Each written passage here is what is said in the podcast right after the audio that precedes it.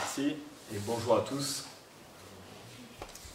C'est à nouveau et pour une des dernières fois, peut-être la dernière fois ici même, une joie pour moi de partager la parole avec vous ce matin.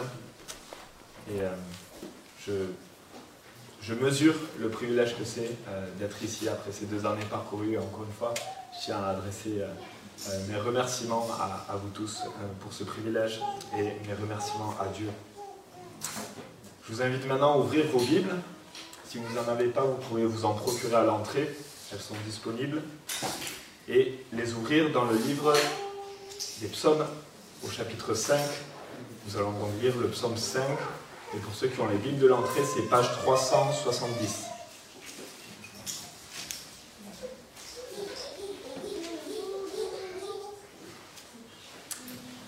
Psaume 5, je lis. Au chef de chœur avec les flûtes, psaume de David. Prête l'oreille à mes paroles éternelles. Écoute mes gémissements.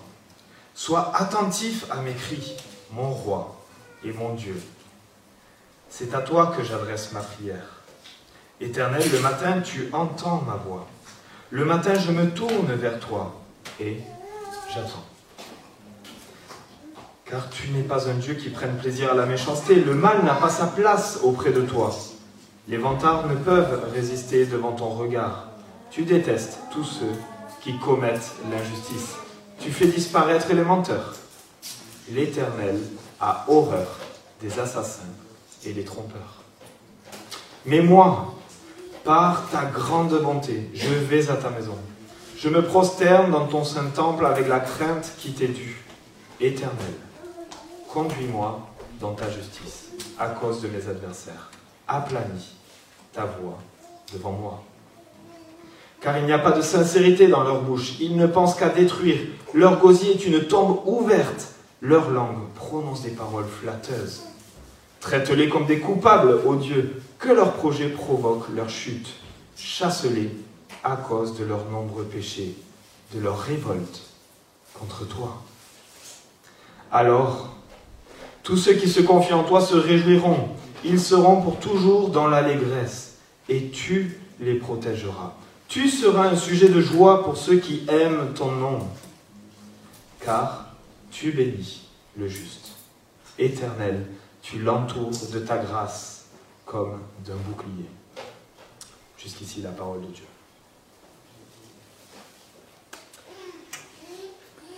Ce psaume qu'on vient de lire a été écrit il y a plus de 3000 ans par le roi d'Israël, le roi David. On ne connaît pas exactement les circonstances de ce psaume. On voit juste qu'il a été écrit au chef de chœur sur un air de flûte.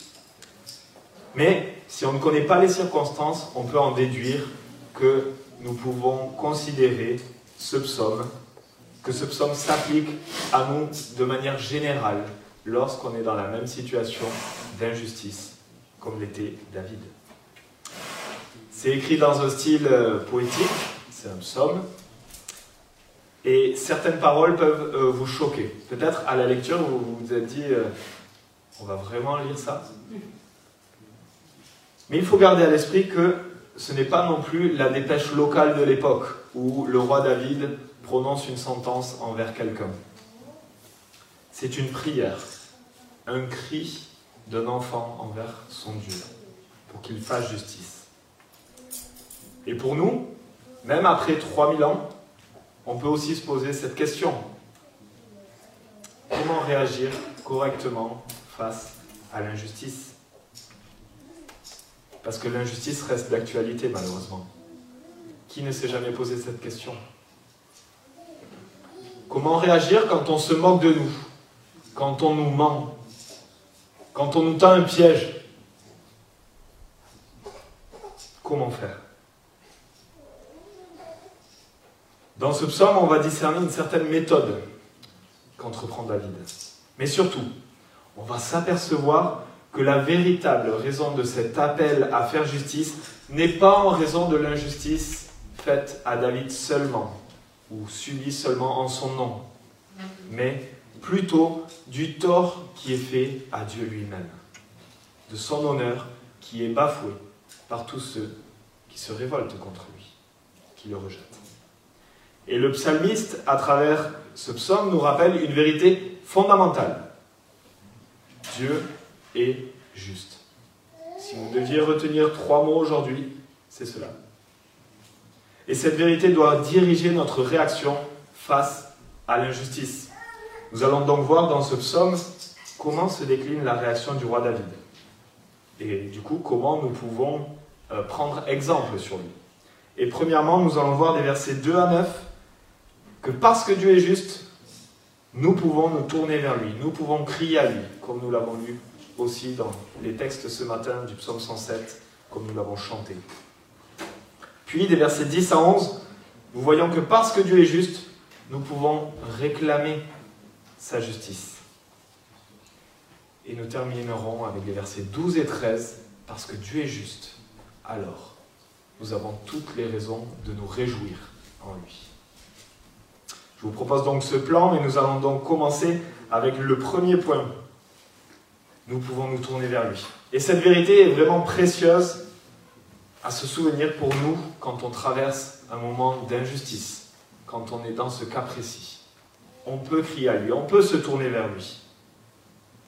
Mais au-delà de la, la, justice de Dieu, qui est omniprésente dans ce psaume, on va voir que David, il brosse en quelque sorte un, un éventail, euh, une présentation de qui est Dieu, digne d'un manuel de théologie ouvert à la page des attributs de Dieu. Le zoom est vraiment placé sur Dieu dans ce début de psaume. Nous pouvons donc nous tourner vers lui en vertu de qui est Dieu. David se tourne vers Dieu, c'est-à-dire qu'il s'adresse à lui, et on le voit. Regardez avec moi dès le début du psaume, il y a cinq variantes de son SOS à Dieu. Au verset 2, mes paroles, mes gémissements. Au verset 3, mes cris, ma prière. Verset 4, ma voix. David parle. Il parle à son Dieu.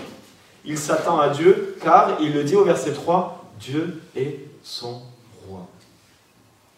Et c'est fort ça. Je ne sais pas si on constate un roi qui nomme quelqu'un d'autre son roi.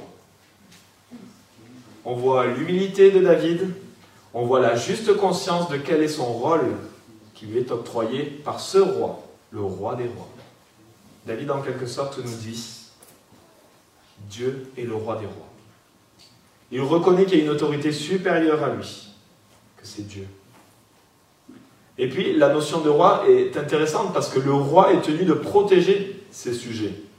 Il est tenu de leur faire obtenir justice on en invoque au roi quand on a un souci de justice. On, connaît tous l'histoire du roi Salomon avec euh, cette épée, etc. C'était quelque chose d'habituel. Nous allons vers le roi pour obtenir justice. C'est ce que fait Dieu. C'est ce que fait David, pardon. Il fait donc entendre son cri autant que possible, il fait retentir sa voix, il se tourne vers lui. Et pour nous, ce matin, c'est un premier encouragement. Comme je l'ai dit, on peut se tourner vers Dieu. On peut crier à lui on peut exprimer notre douleur, notre incompréhension, notre désarroi face à telle ou telle situation. Ce n'est pas parce que Dieu est omniscient que nous n'avons pas à lui adresser la parole. Bon, c'est pas grave, il sait. Non, non, Dieu prend plaisir à ce qu'on s'adresse à lui. L'encouragement sous-jacent, évidemment, c'est que Dieu entend cela. David ne s'adresse pas à lui euh, sachant que c'est un Dieu sourd ou sachant euh, qu'il ne pourrait rien faire. Et ça, c'est le malin qui nous glisse euh, cette idée, qui nous suggère qu'en fait, à quoi bon prier? Il doit en avoir marre que tu lui adresses la parole. Tu sais, il y a tant de chrétiens sur la terre, pourquoi il t'écouterait toi et pas un autre? Il a mieux à faire qu'écouter tes cris, tes gémissements. C'est pas agréable pour lui. Laisse tomber. Passe à autre chose. Réagis par toi-même, vu que Dieu ne t'écoute pas. Voilà ce que peut sournoisement euh, nous suggérer le malin. Sauf que ce n'est absolument pas ce que la parole nous dit à travers ce psaume. Vous l'avez constaté. On voit que David crie car il a l'assurance que Dieu entend. Regardez la confiance qui est exprimée au verset 4. Éternel, le matin, tu entends ma voix. Le matin, je me tourne vers toi et j'attends. Dit voilà la confiance d'un enfant envers son père qui attend patiemment son intervention. Je retrouve ça parfois avec mes enfants. Des fois, ils crient, ils crient, ils crient, et puis ils attendent simplement qu'on intervienne, parce qu'ils ont confiance qu'on entend et qu'on va intervenir. Et pour David, c'est pareil. Et ce qui démontre encore plus sa conscience, sa confiance, pardon, vous l'avez remarqué, c'est qu'il ne crie pas en fin de journée après avoir tout essayé par ses propres moyens, non. Il crie à Dieu dès le matin. Le matin, je me tourne vers toi. Moi, je dois reconnaître que souvent, je tombe dans ce travers où je tente tout par mes propres moyens, et puis après, épuisé, je dis, bon, on tente l'option de Dieu, on verra si lui, il peut quelque chose. Ce n'est pas l'exemple que David nous donne. Il y a aussi un défi pour nous. Je ne sais pas si vous l'avez noté, euh, quand est-ce que Dieu a répondu? Pour nous, qui vivons à l'heure de la fibre optique, ou si une recherche Internet met plus de deux secondes, on dit c'est long, ça rame. Quel est notre taux de patience? On cherche toujours plus rapide On est inquiet dès que quelque chose tarde Je ne comprends pas, j'ai commandé il y a 10 minutes et le livreur n'est toujours pas là. On est dans une société baignée dans l'immédiateté. On n'est pas patient. Du moins, moi, je ne suis pas patient. Si on ne sait pas combien de temps David a attendu la réponse, peut-être des jours, peut-être des semaines, voire des mois. Mais voilà le défi. Peu importe le temps, ce que nous dit David, c'est je sais qu'il entend et je sais qu'il interviendra. Alors, j'attends. Maintenant qu'on a vu un petit peu comment David s'y prend, on peut se poser la question, mais en réalité, est-ce qu'il a raison d'appeler Dieu, de crier à lui. Pourquoi il se tourne vers lui? On a vu comment il fait, mais on peut se poser la question, pourquoi? Est-ce que sa confiance placée en Dieu, qui a l'air folle, totale, est-ce qu'elle est légitime ou bien est-ce qu'elle est mal placée? Qui est Dieu pour David? Le connaît-il vraiment? Et David répond à, cette question lui-même. Car tu n'es pas un Dieu qui prenne plaisir à la méchanceté. Et plus loin, tu détestes tous ceux qui commettent l'injustice. David s'attend à Dieu car il sait que Dieu est juste. Et comment il le sait? Probablement qu'il l'a lu. J'imagine dans Deutéronome, il y a un texte qui est assez clair à ce sujet, et je peux présumer que David l'avait au moins lu, euh, ce texte, Deutéronome qui 32, qui nous dit Ce qu'il accomplit est parfait, car toutes ses voies sont justes. C'est un Dieu fidèle et dépourvu d'injustice. Il est juste et droit. Ça mérite d'être clair. Cela signifie que Dieu agit toujours conformément à ce qui est juste et qu'il est lui-même le critère suprême de ce qui est juste. En gros, si on veut savoir ce qu'est être juste, si on veut savoir comment se développe la justice, si on aspire à la justice, alors ben, regardons à Dieu. C'est lui qui est juste. C'est lui le critère ultime de justice. Et c'est ce que fait David. Mais il affirme aussi dans son développement que Dieu est saint. Et cette vertu est intimement euh, liée à la justice. Il exprime dans les versets 5 à 7, le mal ne peut pas subsister à tes côtés. C'est clair. Tu as horreur des assassins et des trompeurs. Cela sous-entend que du plus grand crime, ici, l'assassinat, jusqu'à une petite tromperie, un petit mensonge, la réaction de Dieu est la même, c'est le dégoût. Pourquoi? Parce qu'il est saint. Il ne soumet pas sa réaction aux circonstances. Ouais, bon, là, euh, je comprends, euh, t'as pas pu faire autrement. Non, il réagit par dégoût en vertu de qui il est, le Dieu saint. Donc on a vu qu'il est roi des rois, qu'il est juste, qu'il est saint, et maintenant il, sous-entend qu'il est tout-puissant aussi.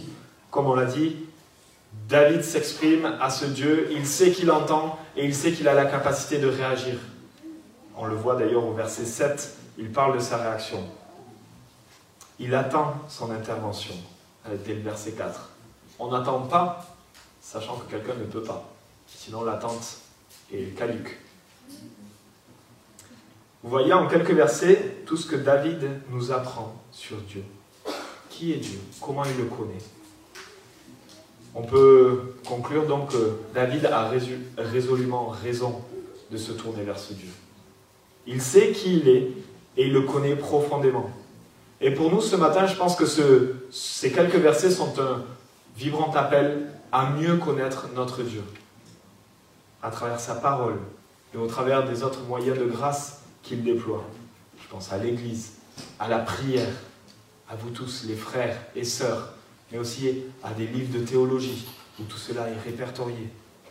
Pourquoi ne pas profiter de ce temps de vacances ou peut-être de ce temps où le planning est un peu plus allégé pour vous, pour euh, lire un bon livre de théologie? Par exemple, je vous encourage à lire Connaître Dieu de James Packer. Et si ça décourage certains, juste le mot livre de théologie, ce n'est pas un pavé. C'est en français, il y a des points à chaque fin de ligne, ça se passe bien. Pourquoi ne pas prendre saisir l'occasion de lire un livre de manière suivie, avec un frère ou une sœur, avec son conjoint, avec un enfant? J'imagine que David, en tant que roi, devait lui aussi avoir des journées bien remplies. Et pourtant, sa relation avec Dieu ne semble pas passer au second plan. Au contraire, comme on l'a lu, c'est une priorité dès le matin. Et nous, nous avons le, privilège d'avoir un peu plus de matériaux bibliques que David. Il n'avait pas tous les livres des prophètes. Il n'avait pas tout le Nouveau Testament. On devrait donc le connaître un peu mieux que David. Mais je ne suis pas en mesure de l'affirmer pour moi-même. En résumé, David lui dit, en vertu de qui tu es, écoute mon cri vers toi. là, c'est intéressant de voir que David ne s'appuie jamais sur sa position. Il ne dit pas, parce que je suis le roi, tu devrais tendre l'oreille à ce que je te dis. Non. Il le fait en vertu de qui est Dieu. Et on se trompe radicalement si on pense pouvoir faire fléchir l'oreille de Dieu en vertu de qui nous sommes. C'est comme cela que cela marche ici-bas. Si on a des relations, le bras long, alors peut-être qu'on peut atteindre les élites. Ouais, je connais le fils du procureur, on a été en colo ensemble, donc euh, je peux faire remonter ça. Mais ce n'est pas comme ça que cela marche avec Dieu. Il ne fait exception de personne. Et pour terminer cette section, on voit David qui s'en remet à la grande bonté de Dieu à son égard. Et il le supplie, toujours avec humilité, c'est à noter pour un roi, de le garder dans sa conduite. On voit ça des versets 8 à 9. Dieu est bon. Les amis, cette vérité, elle était valable pour David et elle l'est pour nous aussi. Dieu est bon. Parce que quand on revient sur les versets 6 et 7, peut-être que, comme David, on se dit Oh, en fait, je pourrais très bien être dans ces versets. Vantard, orgueilleux, menteur, injuste, trompeur. Honnêtement, des fois, euh, ça m'arrive. Mais moi, en vertu de ta grande bonté, on pourrait traduire de ta grâce à mon égard, je m'applique à t'honorer. Voilà ce que dit David. C'est en vertu de ta grande bonté. C'est ce que tout chrétien authentique devrait rechercher, aspirer à faire, dans sa, à, honorer Dieu. Et on a besoin de nous rappeler que nous n'y arriverons uniquement en vertu de la grande bonté de Dieu. Je ne sais pas euh, si tu es là pour la première fois dans une église, mais peut-être que tu as toujours euh, cru ou entendu que les chrétiens sont, sont, des, sont des gars bien, des gens bons. Bien, oui, on tente, on essaie, on, essaie d'être rempli de bonté, mais c'est uniquement en vertu de celui qui le permet, de celui qui nous en rend capable, de Dieu. Désolé, à la base, on est aussi euh, orgueilleux, aussi envieux, faux que n'importe quel être humain. Mais dans sa grande bonté, l'Esprit de Dieu nous façonne et nous change à sa ressemblance. Et le psalmiste se repose sur ça. Parce que tu es bon, mon Dieu. Parce que tu es un Dieu grand Parce que tu es un Dieu de grâce. Je peux m'approcher de toi. Compter sur toi, te demander de me conduire selon ta justice. Permets que je reste intègre.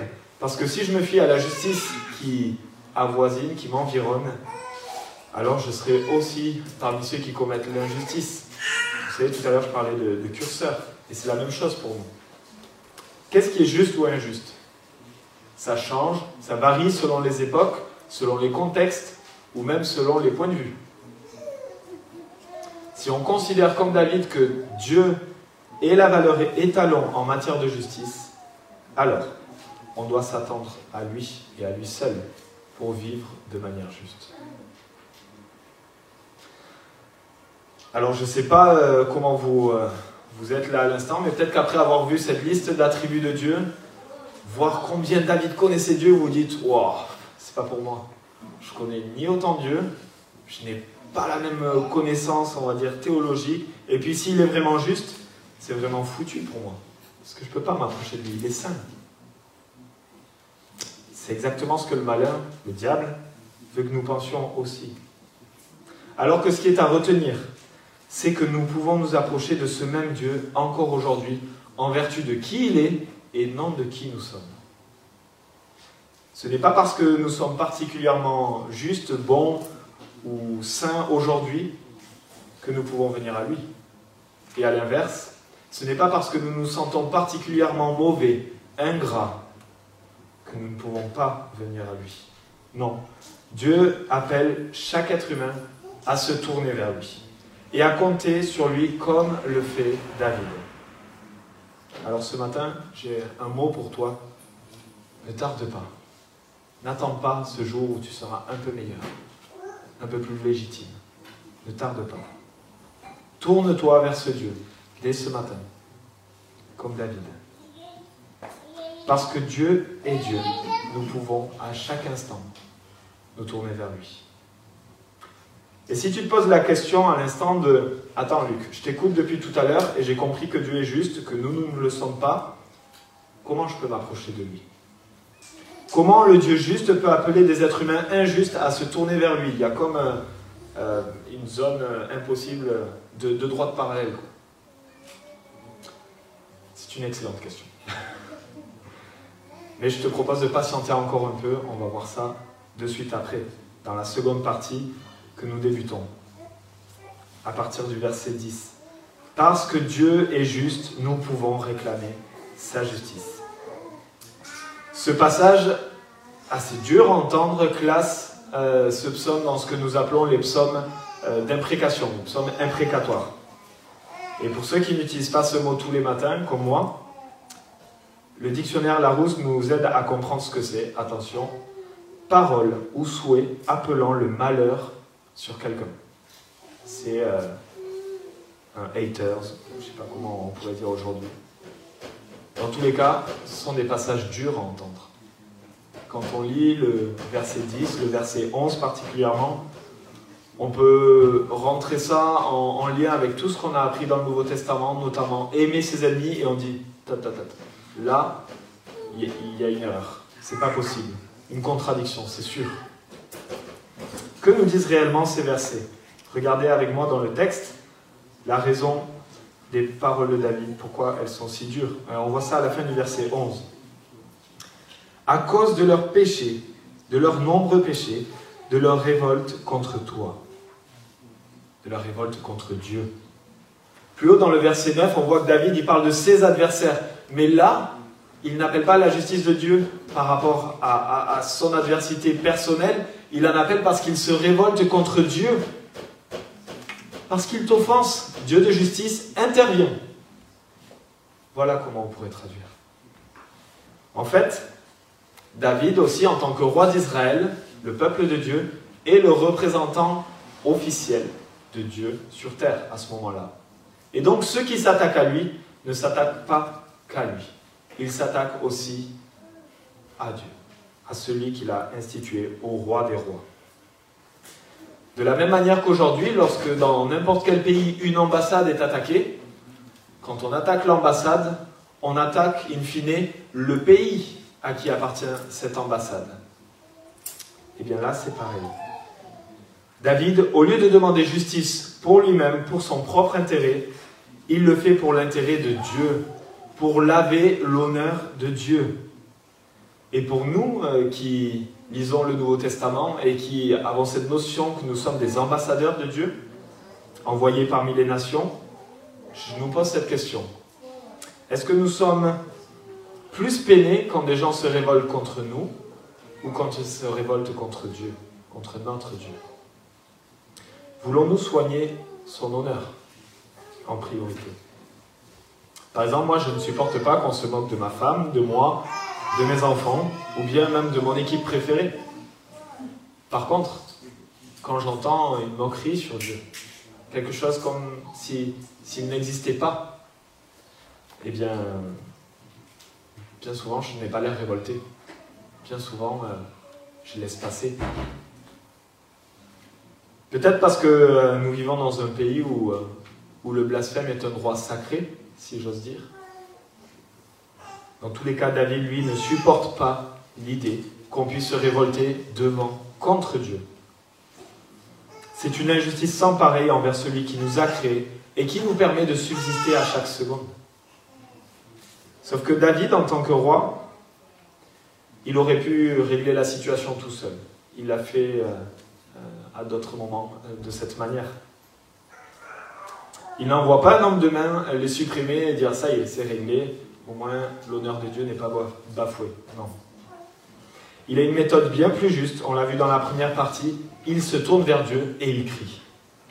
Il lui demande de faire justice contre ceux qui se révoltent envers ce Dieu. On pourrait alors se dire, mais de quoi il se mêle David? C'est bon, Dieu est Dieu, il va, il va gérer, il est tout puissant, il sait faire. Il n'a pas besoin que David il prononce des paroles imprécatoires. Mais en réalité, David, à travers ça, aussi fou que ça puisse nous paraître à la première lecture, il exprime son amour. En premier lieu, il exprime son amour pour Dieu. Et en second lieu, il exprime son amour pour toutes celles et ceux qui sont victimes de l'injustice, qui sont opprimés par ces gens qui se révoltent contre Dieu. Dit autrement, il n'invoque pas le jugement de Dieu par haine de ceux qui sont révoltés, mais plutôt motivé par l'amour de Dieu et le désir de sauver les victimes de ces injustices. Et parfois, cette délivrance n'est possible que par la, mise hors d'état de nuire de ces personnes. Lorsqu'il y a une prise d'otage euh, effectuée par le RAID et qu'il neutralise le preneur d'otage, c'est dans le but de délivrer la victime, celle ou celui qui est pris en otage. Ils n'agissent pas par haine vis-à-vis du preneur d'otage ou par sanction, par jugement. Non, c'est uniquement dans le but de délivrer. Et parfois, la solution est de le neutraliser complètement. Encore une fois, même si David pourrait agir par lui-même en envoyant quelqu'un, il décide de se soumettre à l'action du roi des rois en son temps, selon sa volonté. Et je parlais de méthode pour David, et on est forcé de constater que Dieu a une méthode similaire à celle de David, ou plutôt David a une méthode similaire à celle de Dieu.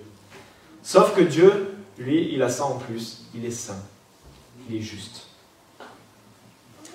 Face à la mort qui oppresse sa créature, il met à mort la mort pour libérer ceux qui lui étaient soumis. C'est ce qu'il a fait pour le peuple d'Israël en envoyant la dixième plaie en Égypte, où il y a la mort des premiers-nés, qui libère son peuple. Et c'est ce qu'il a fait plus tard pour le peuple des croyants à travers la mort de son premier-né, Jésus-Christ.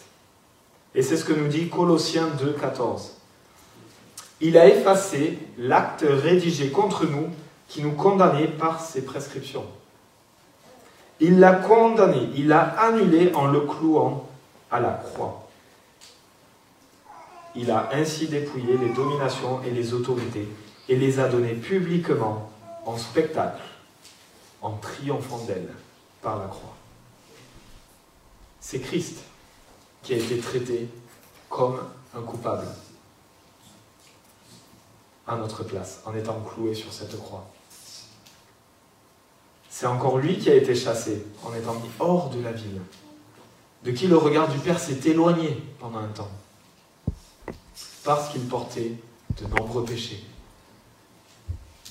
C'est Jésus-Christ qui a bu jusqu'à la lie la coupe amère de notre rébellion contre ce Dieu saint. Et pour ceux qui posaient la question tout à l'heure, comment Dieu fait pour corréler sa justice et justifier celui qui est injuste, voici ce que nous dit la parole dans Romains 3. Tous ont péché. Tous sont privés de la gloire de Dieu. Mais ils sont gratuitement déclarés justes par sa grâce, par sa grande bonté, par le moyen de la libération qui se trouve en Jésus-Christ. C'est lui que Dieu a destiné à être, par son sang, une victime expiatoire, c'est-à-dire qui enlève la condamnation, pour ceux qui croient. Il démontre ainsi sa justice, puisqu'il avait laissé impunis les péchés commis auparavant, à l'époque de sa patience. Il la démontre dans le temps présent de, manière à être juste, tout en déclarant juste celui qui a la foi en Jésus. Voilà, l'équation est euh, résolue. Voilà la bonne nouvelle. Là où on n'arrivait pas à rejoindre les deux bouts, voilà que Dieu fait, prend l'initiative, fait toute son œuvre. Parce que Dieu est un Dieu de grâce. Parce que Dieu, comme le dit le psalmiste, est un Dieu de grande bonté parce qu'il a envoyé son Fils Jésus subir à ma place, à notre place, la condamnation. Alors, parce qu'il a fait ça, nous avons raison d'espérer en lui, comme David. Maintenant que nous sommes considérés comme justes, alors on n'a plus de raison de subir ou de craindre la condamnation. Mais si tu n'as pas placé encore ta foi en Jésus, alors tu as raison de craindre ce jugement. Tu as raison, car il arrive, c'est certain. Ceux qui seront trouvés en révolte contre Dieu seront trouvés comme coupables, comme ce texte le dit. Je le répète, n'attends pas. Profite de cette voie de salut gratuite en Jésus-Christ. On est encore au temps de la patience de Dieu. Mais bientôt, il jugera les hommes et les femmes. Alors, on doit saisir l'occasion de se positionner c'est la réflexion la plus importante d'une vie. Saisir la main tendue de ce Dieu saint qui nous aime d'un amour sans commune mesure, ou bien refuser la grâce divine. Et si tu as saisi pour toi l'offre de salut en Jésus-Christ, tout comme David, dans fin de ce psaume, tu peux, à raison, exprimer ta joie et ta paix. Et c'est notre dernier point. Parce que Dieu est juste, nous avons raison de nous réjouir en lui. On pourrait même dire parce que nous sommes justifiés par ce Dieu juste, nous avons raison de nous réjouir en lui. Et parce que Dieu est juste et tout-puissant, il n'a pas permis que Jésus reste dans le tombeau. Au contraire, il a ramené à la vie glorieusement. Trois jours plus tard, nous l'avons chanté. C'est le fondement de notre foi. C'est la raison ultime de notre joie. Jésus-Christ est ressuscité. Et parce que cela s'est vraiment passé, nous pouvons reprendre, rejoindre ces paroles aux réjouissances du psaume. Ceux qui se confient dans ce Dieu seront dans la joie et l'allégresse, car il est juste. Et cela même s'il y a des gémissements et des cris pour l'instant. Ils existent vraiment. On le voit au verset 10, il y a vraiment un danger pour le psalmiste. Il parle de ses, de ses adversaires, il parle de sépulcre. David sait qu'il sera protégé par le Dieu Tout-Puissant. Il sera entouré de sa grâce comme d'un bouclier. On n'a pas besoin de bouclier si tout va bien. Là, David est en galère. Sa vie est peut-être en danger. La paix, la protection et la joie émanent de cette fin de psaume. Car Dieu fera justice et ceux qui se sont confiants en lui seront trouvés justes devant lui. Mais une question trotte dans notre tête. À nouveau, vu qu'on est impatient. C'est quand, Luc? C'est quand que ça arrive? Le verset 13 nous dit que c'est maintenant. Tu bénis. Tu entoures de ta grâce c'est actuellement, c'est dès à présent. C'est la raison pour laquelle dès à présent et pendant l'éternité, nous pourrons dire toute notre joie, toute notre allégresse. Alors pourquoi ne pas profiter de cette grâce dès à présent, dès maintenant, et être considéré comme juste vis-à-vis de Dieu? Qu'est-ce qui te retient? De te tourner vers ce Dieu Pour ceux qui d'entre nous souffrent de l'injustice au quotidien, ce final est un vrai encouragement. Il va intervenir. Dieu intervient toujours en faveur de son nom. Ainsi, tu n'as qu'à t'adresser à lui avec confiance, car il agira, c'est certain. C'est ce que dit David au verset 12. Tu seras un sujet de joie pour ceux qui aiment ton nom. On peut, en attendant, traverser de terribles épreuves, c'est vrai, je ne le dis pas, je ne dis pas que tout est bien, que tout va bien et que tout sera mieux demain. Mais, au plus profond du gouffre, où que tu sois, tu peux adresser ta prière à ce Dieu. Ces promesses nous encouragent à espérer fermement en lui, en vertu de qui il est, de qui est Dieu. Alors on a posé la question de comment réagir à l'injustice tout à l'heure. Avec ce psaume, David nous encourage à tous nous tourner vers lui et attendre sa délivrance. Il nous encourage à nous rappeler qui est Dieu et qu'en vertu de qui il est, nous pouvons nous réjouir de son intervention en notre faveur. Que ce psaume ce matin et que sa parole de manière générale continue de nous attacher fermement à lui, de nous faire espérer en lui, car il est le seul en qui notre espérance a raison d'être placée. À lui soit la gloire. Amen.